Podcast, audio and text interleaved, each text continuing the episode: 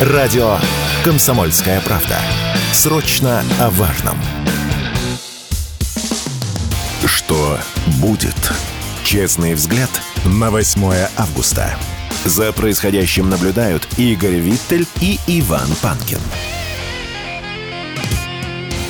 Здравствуйте, друзья! В студии радио «Комсомольская правда» Иван Панкин и Игорь Виттель. Мы рады вас приветствовать. Здравствуйте, дорогие друзья и враги.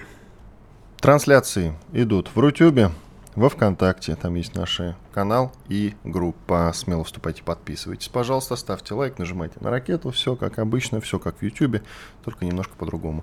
Но суть смысла не меняется. Трансляция идет. Она же дублируется в телеграм-канале радио «Комсомольская правда».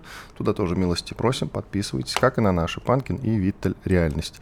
Ну и не забывайте про подкаст-платформы, такие как CastBox, Яндекс.Музыка, Apple Podcast, Google Podcast – ну и, разумеется, есть замечательный агрегатор, который называется podcast.ru.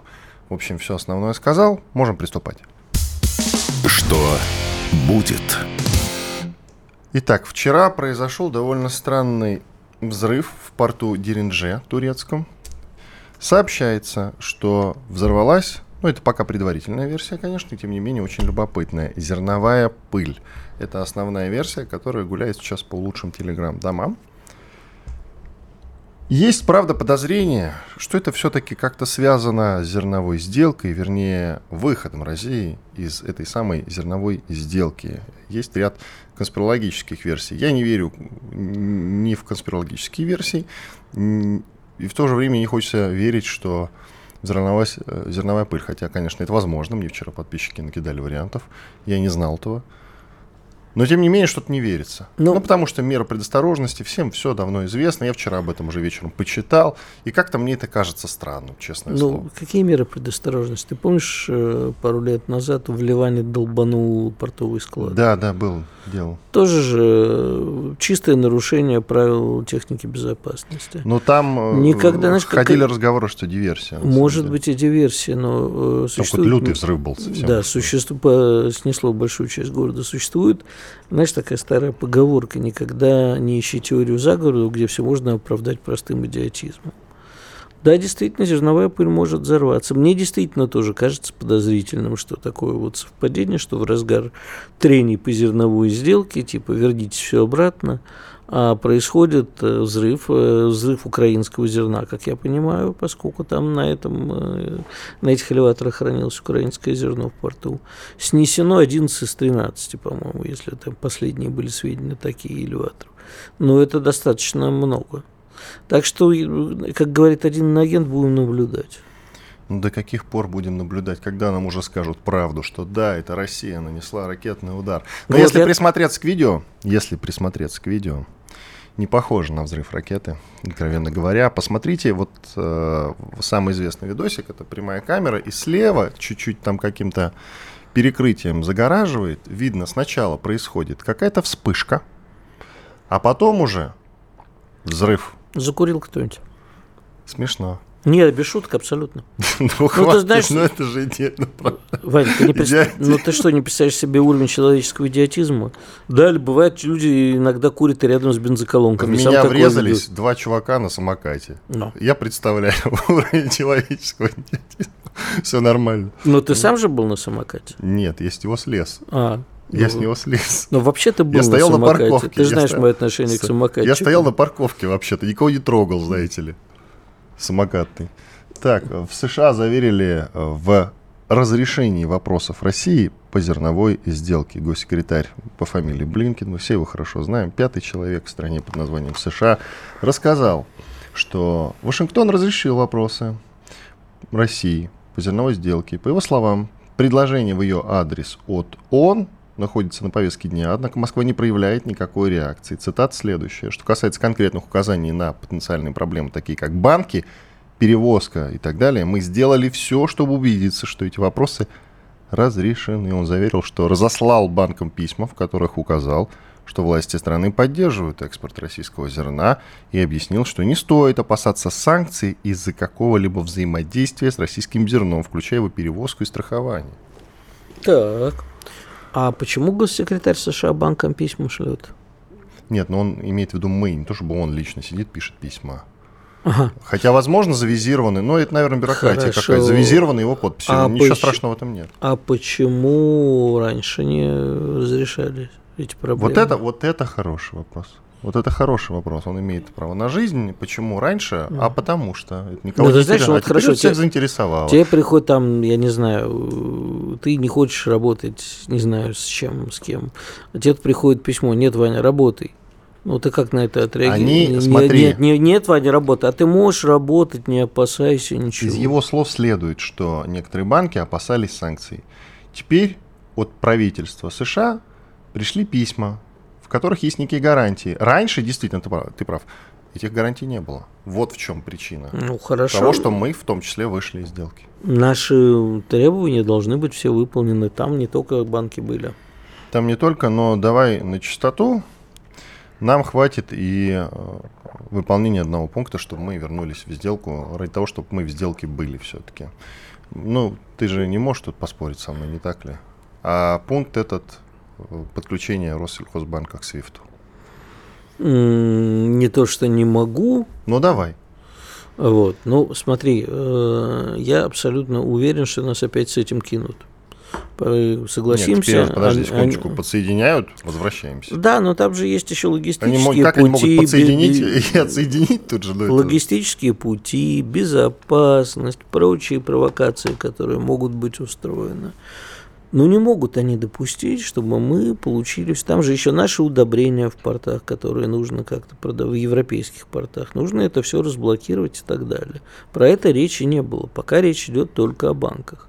Поэтому я уверен, что дырочку найдут э, и э, что-нибудь придумают. Да А и мы в результате что-нибудь А придумаем. зачем? Вот уже что-то придумывать именно. А зачем им э, Россия, которая может получать деньги? Ты смотри, невыгодно только Украине наше присутствие в сделке. Всем остальным оно выгодно и необходимо. Да, в принципе-то мы могли спокойно сосуществовать мирно в результате э, сделки. Украина получает свое, и мы получать свое. Вообще могли как бы не воевать, Игорь. Нет, про это мы с тобой не говорим. Извини, это уже э, относится к дискредитации. Нет, при чем тут дискредитация? Вообще Украина могла не доводить до войны. А вы Залужный мог не А вы говорить. о ком подумали, Э, да-да-да, товарищ? Вот-вот, э, товарищ Берия, действительно, да. Залужный мог не говорить в сентябре 21 года, что мечтаю Хорошо. проехаться на танках по Тем- Арбату и так далее. Тем не менее, вот эта ситуация, она могла быть выгодной для обеих сторон. Не, э, сейчас не будет, и, э, скорее всего, это будет использоваться, им выгодно сейчас использовать наше отсутствие в зерновой сделке как рычаг э, политического давления, говорить африканцам, смотрите, смотрите, вот вы тут, понимаете, с Россией мутите. Ты не видел никогда очень красивую карту российское военное присутствие, ну не присутствие, а военные договора и вообще со, э, со странами Африки. Там такая большая часть Африки закрашена красным цветом, и там везде присутствует. Вот видите, вы с ними корешитесь, вы там бегаете с российскими флагами в Нигере, а на самом деле-то Россия вас голодом морит. Вот это им выгодно сейчас делать. Мы им нужны в качестве такой э, пугалки. Потому что, ну, ты же понимаешь, что африканцев э, мало волнует. Вон Россия там захватила суверенные земли Украины. Да пофиг, говорит Африка, мы вообще не знаем, где Украина. В чем там разница между Россией и Украиной, что это за земли. Ну, нехорошо, да, но они от этого далеки. А вот то, что они и зерна не получали, говорят, а при чем там Украина, а что нам денег не дают, а что нам зерна не дают, и вообще Россия, хотим зерна, кушать, ням-ням. Ты помнишь, накануне танкер СИК Санкт-Петербургской сухо- Да. судоходной компании Транспечь Чарт получил пробоину в районе машинного отделения, Да, да, да. предположительно в результате атаки дрона. Судно находилось на южном подходе к Керченскому проливу. Ну и же атака украинцев, не так ли? Это много объясняет. На самом деле, мне кажется, что только Украина не хочет нашего возвращения в зерновую сделку. Все страны, остальные страны в этом заинтересованы, прямо заинтересованы. И Нет, нет информационная, и информационная атака в плане, смотрите, вот Россия не хочет, она им, они что-нибудь другое придумают. Они нет укажут на какие-то другие минусы России. Нет всех остальных стран. Это не единое пространство. Есть отдельные страны, которые каждая преследует, из которых э, свою цель. Вот помнишь, например, вчера нам один из наших экспертов рассказывал в эфире, э, по поводу того, что выигрывает Англия, Англия и так далее. А вечером общался с одним, по телефону трепался с одним знакомым экспертом. Он говорит, наоборот, Англия устала от всего этого, Англия, у них там свои проблемы хватает. И сейчас, типа, вот, э, ей не до чего. А у каждой страны свои тараканы, и никто про зерновую сделку, кроме тех, кто голодает, и знать не хочет. Украине она нужна, а нам она на самом деле, мы можем обойтись без нее, но потеряем денег. И потеряем лояльность тех самых африканских стран. А за если лояльность помощью- которых Вань, ну мы сейчас хорошо. боремся активно. Мы не должны бороться за лояльность, Вань. Давай скажем так. Мы должны сделать так, чтобы они прибегали к нам и просили, милые, родные, помогите, спасите, а не мы ползать перед ними на коленях и говорить, слушайте, а давайте мы вам хлебушка дадим, а вы тогда с нами дружить будете. Давайте так. Мы вас кормить будем. Да нет. Мы должны железной рукой строить свою новую империю всемирную, советскую, российскую. От Лиссаб- Владивостока до Лиссабона. нет, я думаю, что по-разному, побольше. У нас тут кто предлагал тут Сербию включить, Приднестровье, Одессу, Николаев, ну и дальше. Включить Сербию в состав Вьетнам. России я где-то уже слышал. куда? это. Ладно. Вьетнам, Вьетнам. Да, уходим на перерыв. Панкин и Виттель с вами. Через две минуты вернемся и продолжим. Слушайте радио «Комсомольская правда». sportkp.ru О спорте, как о жизни. Что будет? Честный взгляд на 8 августа. За происходящим наблюдают Игорь Виттель и Иван Панкин. Да, действительно, Иван Панкин и Игорь Виттель. Мы продолжаем. Сейчас вспомним войну 08. 08 08 08 произошел, как многие из вас помнят, 15 лет назад. Остино-грузинский вооруженный конфликт. Можно говорить э, российско-грузинская война. Я думаю, что и так тоже корректно. Есть замечательный спецпроект на эту тему у меня. Вы можете найти его на сайте radiokp.ru. После эфира я положу его у себя в телеграм-канале обязательно. Там э, Дима Стешин, Саша Коц, они по обе стороны фронта находились как раз, рассказывают, вспоминают, как это было. Виктор Баранец про то, что творилось в Генштабе. Надана Фридрихсон про Саакашвили подробно разбирает его мотивы, скажем так. Пять лет назад я его сделал, к десятилетию как раз. И как-то я упустил, что наш коллега Володя Варсобин, политический обозреватель «Комсомольской правды», тоже вообще-то присутствовал на этой войне. Володя, я тебя приветствую. Да, доброе утро. А я как-то, вот ты знаешь, действительно, где-то год назад узнал, что ты, оказывается, тоже свидетель этих событий. Как-то я пропустил пять лет назад, когда делал, что ты, оказывается, непосредственный участник, э, участник извини, этих событий. Расскажи, пожалуйста, а где ты встретил-то этот конфликт? Саша Кот с нашей армией направлялся, Дима Стешин по ту сторону находился, в Грузии в момент начала, а ты? Вы уточните, вы уточните у Димы Стешина, где он все-таки находился. Потому что у меня есть такое ощущение, воспоминание, что Дима Стешин как раз из Хинвали просто до горя добрался с российскими войсками, если я еще не путаю. А я находился как раз со стороны Тбилиси. То есть я прилетел обычным рейсовым самолетом, прошел э, регистрацию, в смысле паспортный стол, э, указав даже, что я из комсомольской правды, и получил э, много, значит, реплик со стороны грузин. Но вот надо прям отметить, что даже тогда, когда танки стояли у горе, и до Тбилиси там оставалось буквально там марша, час марша, то даже в этот момент, э, скажем так, никакой... Меня не пытались остановить, меня не пытались об- обидеть, я не знаю, там, арестовать и так далее, хотя я был, в общем-то, как бы, как они бы сказали, купант, да?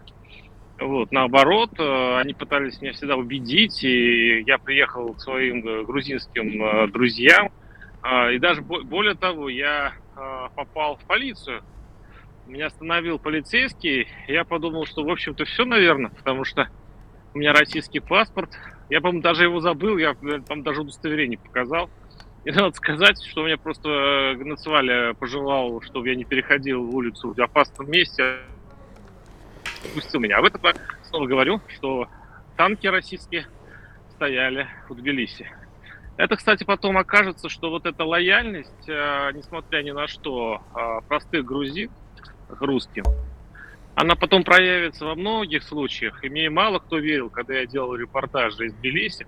И только сейчас, когда наступило какое-то потепление отношений э, Тбилиси и Москвы, сейчас это кажется, что ну да, да, так и должно быть. Э, в общем-то, мы э, христиане, мы соседи, мы даже в каком-то смысле исторические братья.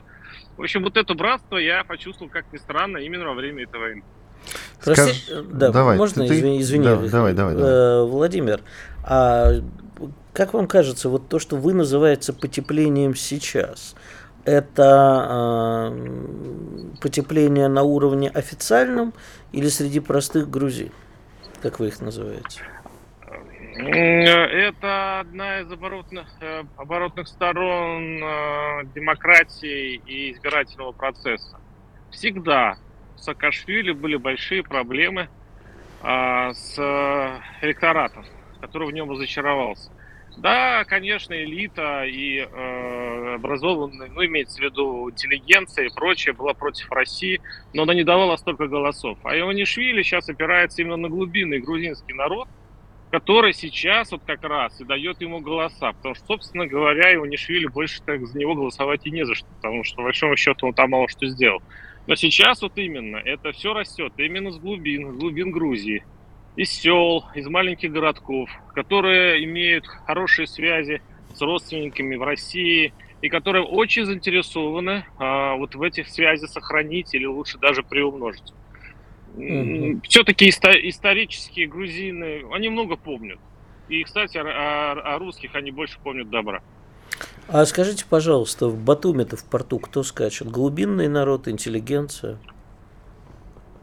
А, я не знаю, там кто скачет, какие-то новые новости, что ли? Да, Нет, это Володя, когда, ты все пропустил, когда да. не пустили, э, пытались не пустить, точнее не, не дать сойти а с российского круизного лайнера а, пассажирам. А, ну, понятно.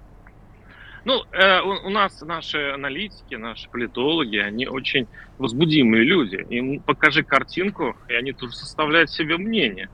А я вам скажу так, э, Саакашвили как раз и э, националы, они очень любят э, вот так вот троллить э, русскую публику. Вот именно поэтому они э, делают вот такие красочные опереточные постановки.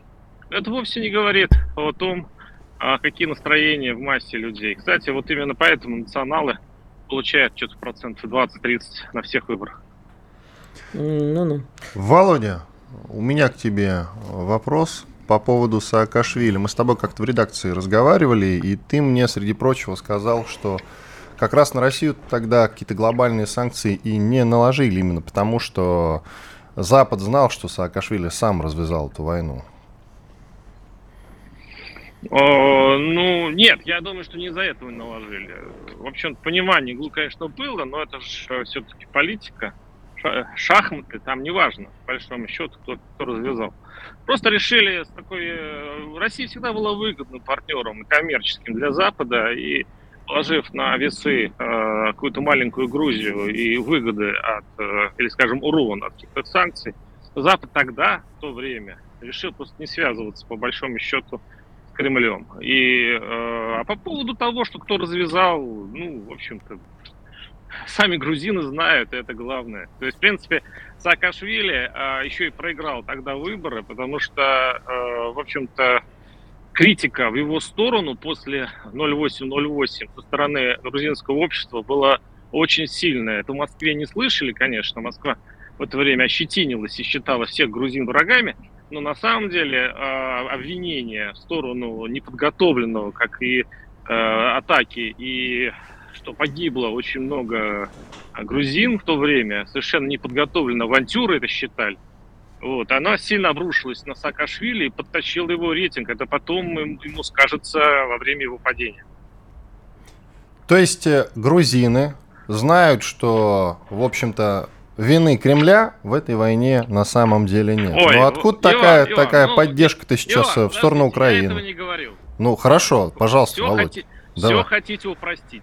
Конечно. Да нет, переврать хотим, Кремль. Володь, переврать хотим. Ты что? Ну, я это не сказал. А, я, скажу, я скажу так, что грузин, конечно, по ним а, считают а, Схинвал и Южную Осетию своей территорией, как и Абхазию. То есть это вот константа. Это трудно изменить можно подружиться с Тбилиси, но а, переубедить э, грузин в том, что это не их территория, невозможно. Поэтому, конечно, часть вины, достаточно солидная часть вины за эту всю историю на Кремле, на Кремль грузины возлагает. Но мы сейчас все-таки говорим о ответственности Саакашвили, который просто физически начал эту войну. Спасибо, Иван. Я просто я готов ответить на этот вопрос, как тоже очевидец событий, что грузин это, э, конечно, обвиняют Саакашвили, но не в том, что он развязал войну, а в том, что он ее проиграл. Вот если бы он ее выиграл, он бы был бы национальным героем.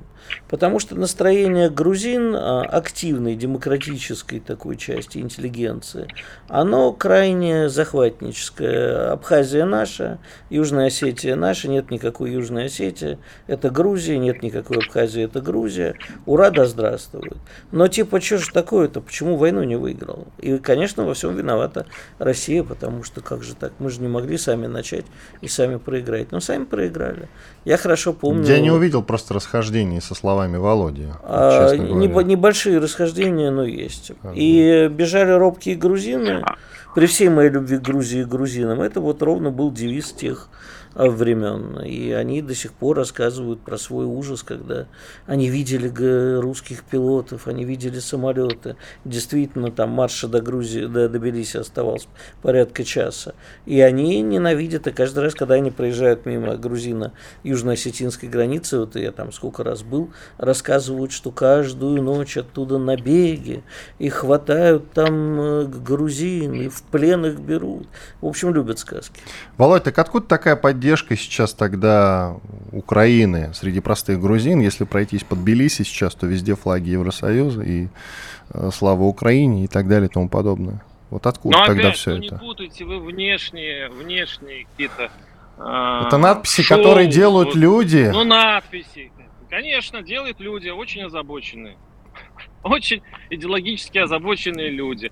Еще раз говорю, вот я поездил много по, по разным странам, и особенно СНГ. Я, 50 я секунд, борюсь, Володь, вот уложись, пожалуйста, 50 вот секунд. С этим, вот, вот, вот, с этим, вот с этим верхоглядством. Если кто-то что-то написано, весь город, значит, так думает. Нет, большинство людей э, вовсе не поддерживает э, вообще никакую из сторон. Вообще, э, грузины, они занимаются собой, и они, кстати, за это и поэтому голосуют за Ванишвили, который просто взял, сделал очень прагматическую политику. Грузия ни за кого, Грузия зарабатывает деньги. Это, по большому счету, отражает э, настроение нормального грузинского народа. Спасибо. Владимир Варсобин, политический обозреватель «Комсомольской правды», был с нами на связи. Вспоминали войну 08. Радио «Комсомольская правда». Срочно о важном. Что будет? Честный взгляд на 8 августа. За происходящим наблюдают Игорь Виттель и Иван Панкин. Мы продолжаем. Иван Панкин, Игорь Виттель. Я напоминаю, что трансляция идет в Рутюбе. Вот только что отвечали на ваши вопросы там в местном чатике. Ну и, разумеется, во ВКонтакте. Там тоже есть у нас группа. Вступайте, активно ее развиваем сейчас. Ну и не забываем про подкаст-платформы CastBox, Яндекс Музыка, Google Подкаст, э, еще множество прекрасных площадок. Ну и, конечно, Казбо, извините, ты уже говорил, подкаст.ру, замечательный агрегатор, можете им воспользоваться. Наши телеграм-каналы Панкин и Виттель Реальность. А к нам присоединяется военный эксперт Михаил Нуфриенко. Здравствуйте, Михаил Борисович. Доброе утро. Вы у нас где-то, может, чуть меньше, может быть, в районе где-то месяц плюс-минус назад были. И что-то настроение у вас тогда по поводу хода спецоперации было не очень, честно говоря. Я даже расстроился. Если у Анну Френко плохое, то, может быть, действительно все продвигается не очень хорошо. Но, тем не менее, с тех пор мы как-то не сдали Клещеевку, например, а наоборот, активно отбиваем контрнаступление. Западная пресса пишет, что даже на Харьков собираемся наступать. Ну так изменилось ваше мнение за там три недели, месяц? Нет, мое мое настроение не изменилось, но связано это с тем, что мы плохо обороняемся. Если посмотреть в целом на карту от двух с лишним месяцев стратегического наступления войск хунты, то мы увидим довольно забавную картину. Ну, забавную, если не учитывать потери неизбежные, то э, противник э, занял сравнимую территорию с, той, которую мы освободили. Но разница в том, что он находится в стратегическом наступлении, а мы в гибкой обороне. Так вот, обороняясь, мы освободили ну, чуть больше территории, чем занял противник. По уверениям западной прессы, которая, естественно, считает все, что только может, э, противник занял порядка 160 квадратных километров на всей территории. Вот, начиная от Белгородской области, дальше по дуге до Днепра. А мы освободили под 200 квадратных километров. Эта территория постепенно расширяется, пусть и медленно. То есть вот на Купинском направлении за последнюю неделю где-то порядка 30 квадратных километров освобождено. Но, понимаете, это успехи оборонительной операции. Это то, о чем все время мы с вами говорили, что определяет мое плохое настроение, на днях повторил э, генерал Пуликовский, который командовал нашими войсками в Чечне. Говорит, что любая оборона – это очень здорово, ее успехи снимать с весов нельзя, но победы достигаются только наступлением. Достичь победы в обороне нельзя. И вот то, что можно охарактеризовать как мое плохое настроение, связано именно с этим. То есть я прекрасно понимаю, что мы отлично перемалываем противника на этих рубежах. Мы можем его перемалывать там еще месяц, или сколько он там будет решаться наступать. Но далее, наши следующие шаги. Вы говорите, Запад там пишет, что мы будем освобождать Харьков. А пресс-секретарь президента Путина говорит о том, что а, мы тут претендуем на те территории, которые в нашей Конституции являются территорией Российской Федерации. А если завтра ситуация а... изменится, мы по-другому скажем, все нормально. Ну, ну вчера это активно обсуждали. Это активно все время обсуждается, но всегда смущает, э, вот меня смущает одно. В проведении любых боевых действий, тем более такого масштаба, ставится четкая конкретная задача. Понимаете? То есть вот задача там выйти к польской границе. Вот черт с ним, где бы она ни проходила. А у нас все упирается максимум в формулировку денацификация и демилитаризация. Знаете, такая расплывчатая формулировка, которая понятно, что если ее разбирать, может сводиться только к одному, что киевский режим должен быть уничтожен на всей территории, которую сегодня контролирует. То есть, но это понятно нам с вами, но это не сказано прямым текстом. То есть все время идет э, как с моей, с моей точки зрения, оглядка на те международные законы, нормы и все прочее, дипломатию, которая приказала долго жить. Вот американцы не заморачиваются. Никто не заморачивается. Понимаете, наши противники прямым текстом говорят об уничтожении России, ее разделе, о чем угодно. То есть они четко определили Россию как врага, а мы говорим, да нет, мы в принципе готовы возобновить зерновую сделку, если будут выполнены наши условия. Да, мы готовы к переговорам там, без ультиматумов. Да, мы еще к чему-то готовы.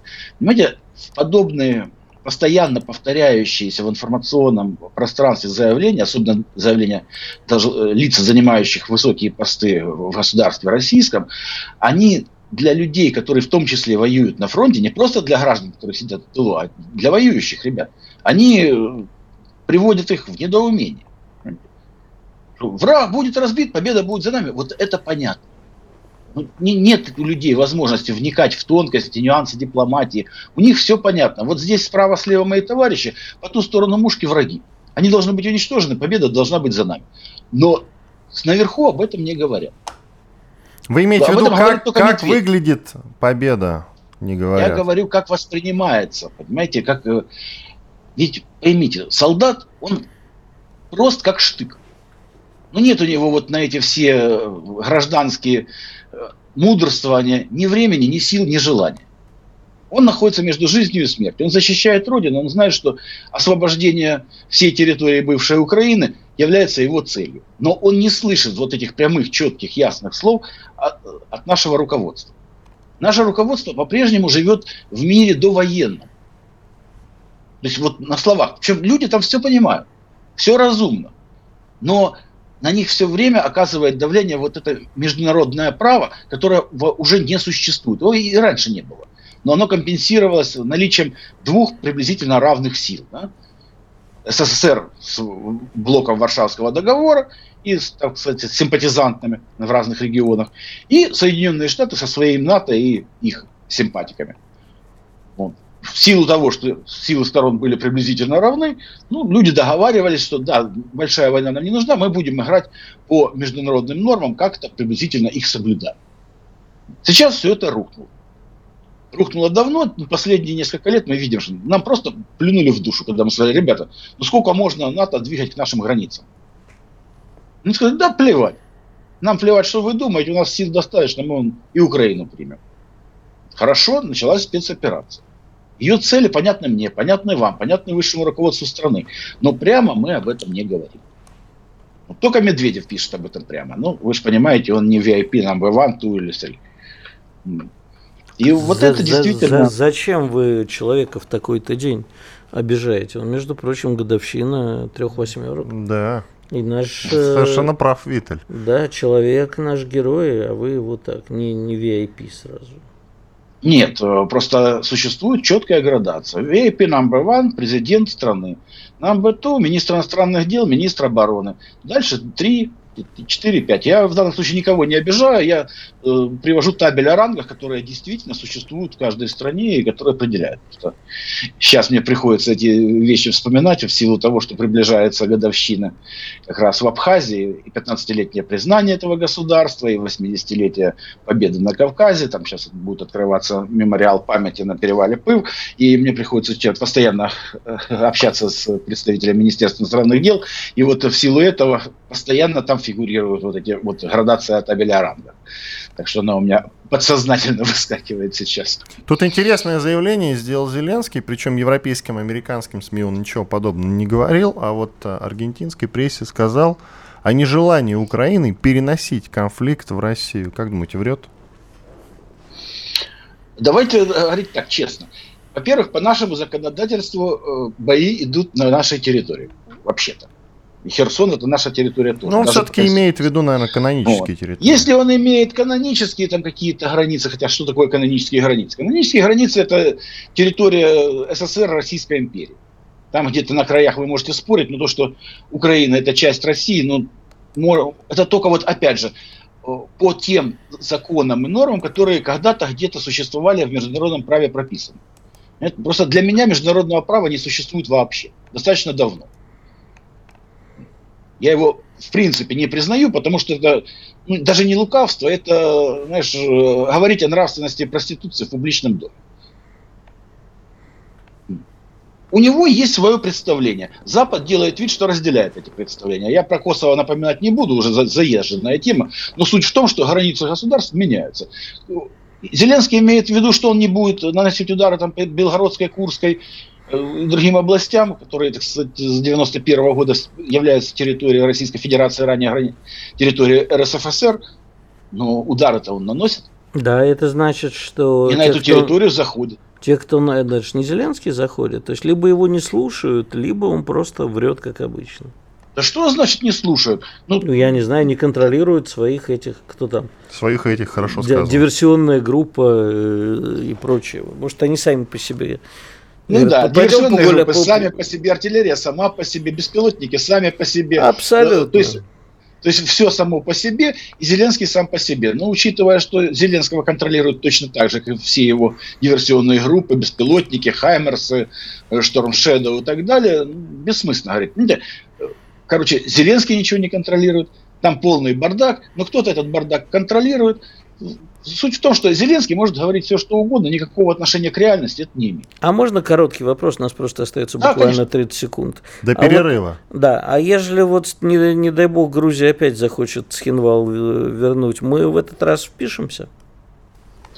Да, я уже вылетаю в Абхазию, мы будем изучать, э, так сказать, обстановку на местах рисовать линии наступления и определять, в каком месте э, будем принимать э, капитуляцию Грузии в случае, если у них опять с головой плохо будет. Давайте паузу сделаем, после перерыва продолжим. Михаил Нуфриенко, военный эксперт, Иван Фанкин, Игорь Виттель. Сейчас отдохнем две минуты, буквально после этого продолжим. Я напомню про трансляции, они ведутся в Рутюбе, там есть у нас канал «Радио Комсомольская правда», и во Вконтакте, там группа «Радио Комсомольская правда». Вступайте и подписывайтесь. Радио «Комсомольская правда». Мы быстрее телеграм-каналов. Что будет? Честный взгляд на 8 августа. За происходящим наблюдают Игорь Виттель и Иван Панкин. Панкин Виттель и Михаил Нуфриенко, военный эксперт Михаил Борисович.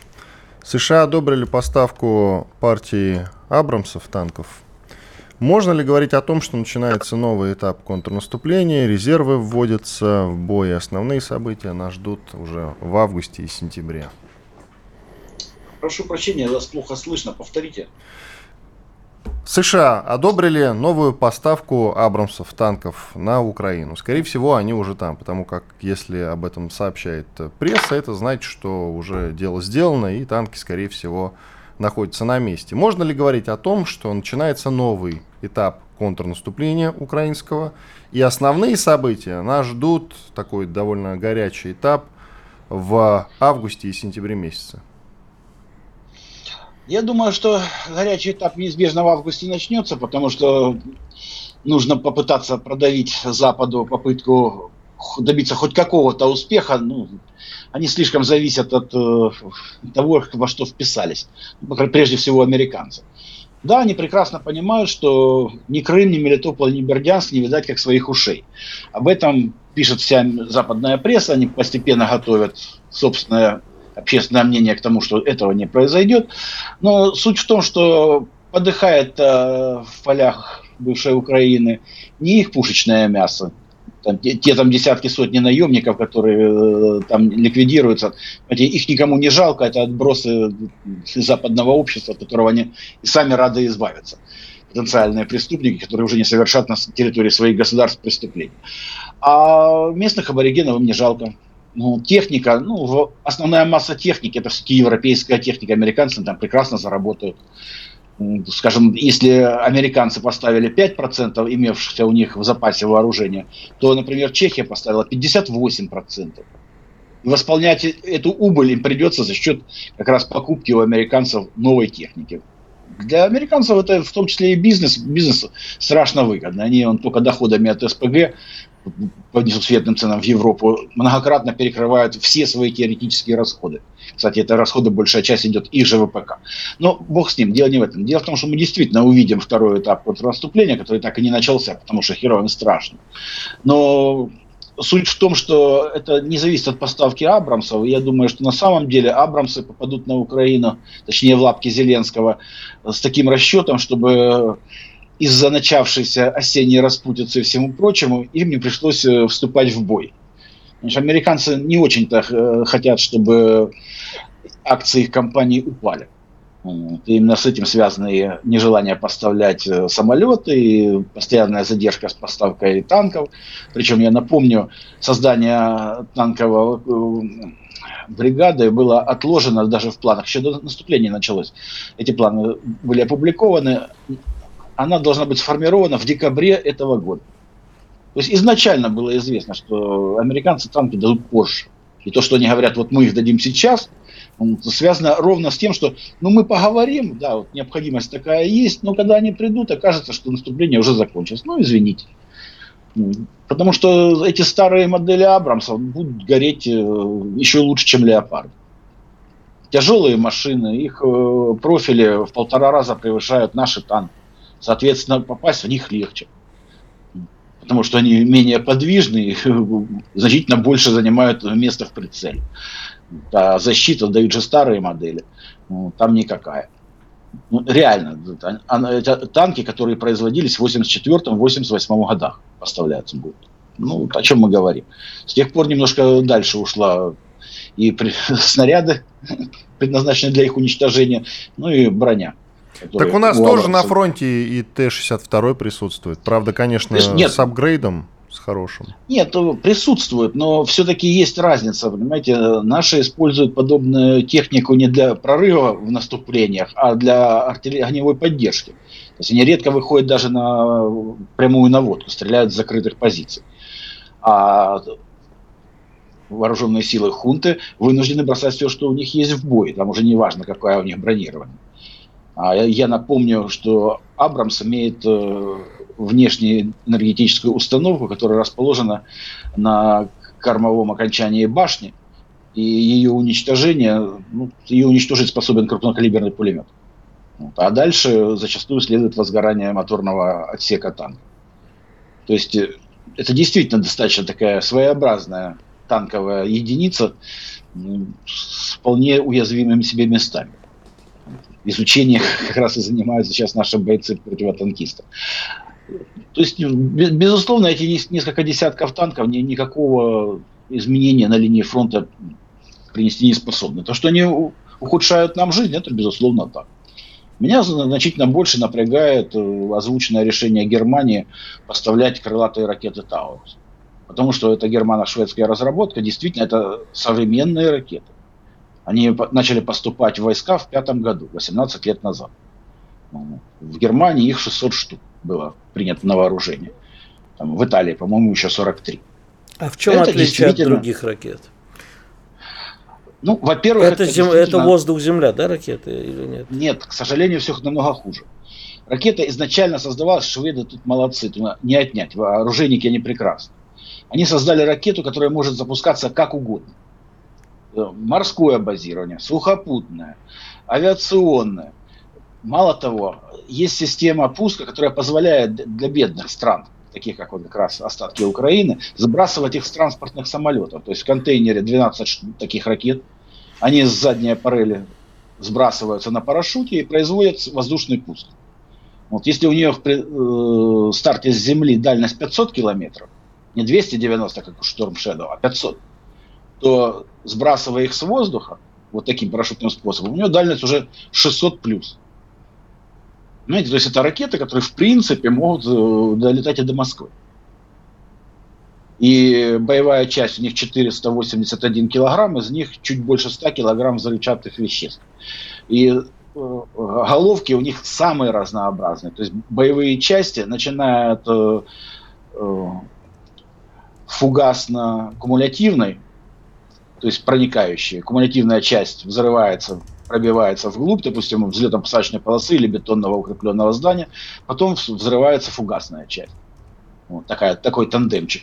Вот, разрушение соответствующее, в подвале от нее не спрячешься. И заканчивая управляемыми кассетниками, то есть как э, для поражения бронетехники, так и легкой техники. Плюс наведение, у нее многоканальное наведение, она может идти по системе GPS, может вообще не пользоваться этой системой и идти по местности, причем на высоте 30 метров с огибанием рельефа, на околозвуковой скорости, там порядка 800 тысяч километров в час, сравнивая окружающую местность с той картой, которая заложена у нее в мозгах, и на конечном участке полета она может еще и наводиться по инфракрасным системам. Ну, то есть действительно это очень универсальное, очень опасное, мощное и очень дальнобойное оружие. Я вот почитал, что еще неизвестно, какой конкретно передадут вариант. Есть три разных модели. 150 километров, 350 и 500 километров. Ну, нет. Естественно, пока... я думаю, дадут... Я... 350. Надежда в том, что дадут не лучше и не много. Ракеты очень дорогие, они стоят существенно больше миллиона долларов за единицу. Ну и, опять же, из тех 600, которые за эти 18 лет поступили на вооружение, часть неизбежно э, вы, вы, выведена из эксплуатации.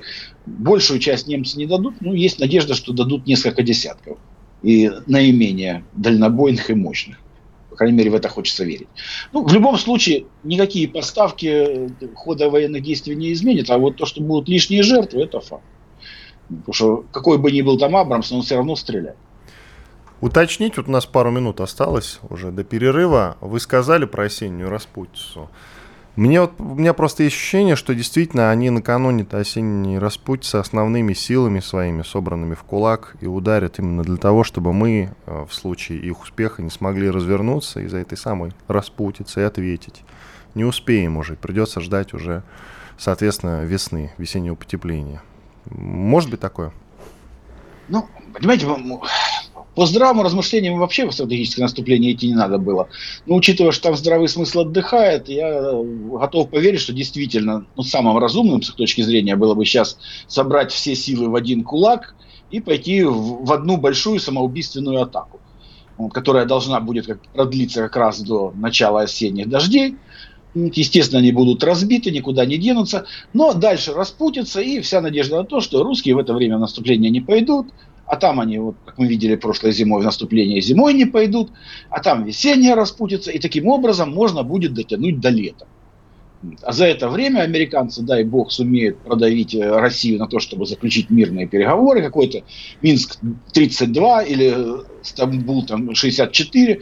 Самое главное, чтобы к американским выборам можно было заявить, что а вот смотрите, мы добились временного мира на Украине. При этом все будут прекрасно понимать, что закончится выборы, пройдет время, начнутся снова боевые действия. Ну, так же, как было на Донбассе. Ну, американцам, точнее, Демпартии, нужно хотя бы видимость победы к выборам, иначе они профукают, слишком много они поставили на одну вот эту гнилую лошадь под названием Зеленский и Киевская хунта. То есть вероятный такой момент, да? Я думаю, что наиболее вероятно. Спасибо. Именно этим связаны такие большие разговоры о мире. Да. Спасибо. Михаил Нуфриенко, военный эксперт, был с нами. Иван Панкин и Игорь Виттель. Сейчас делаем большой перерыв. После полезной рекламы, хороших новостей мы вернемся в студию и продолжим уже в новом часе. Там новые эксперты, новые темы, совершенно замечательные, интересные. Мы приготовили для вас много интересного, так что слушайте радио «Комсомольская правда». Никуда не переключайтесь. Я напомню, что трансляции идут в Рутюбе и во Вконтакте. Пишите. «Комсомольская правда». Радио, которое не оставит вас равнодушным.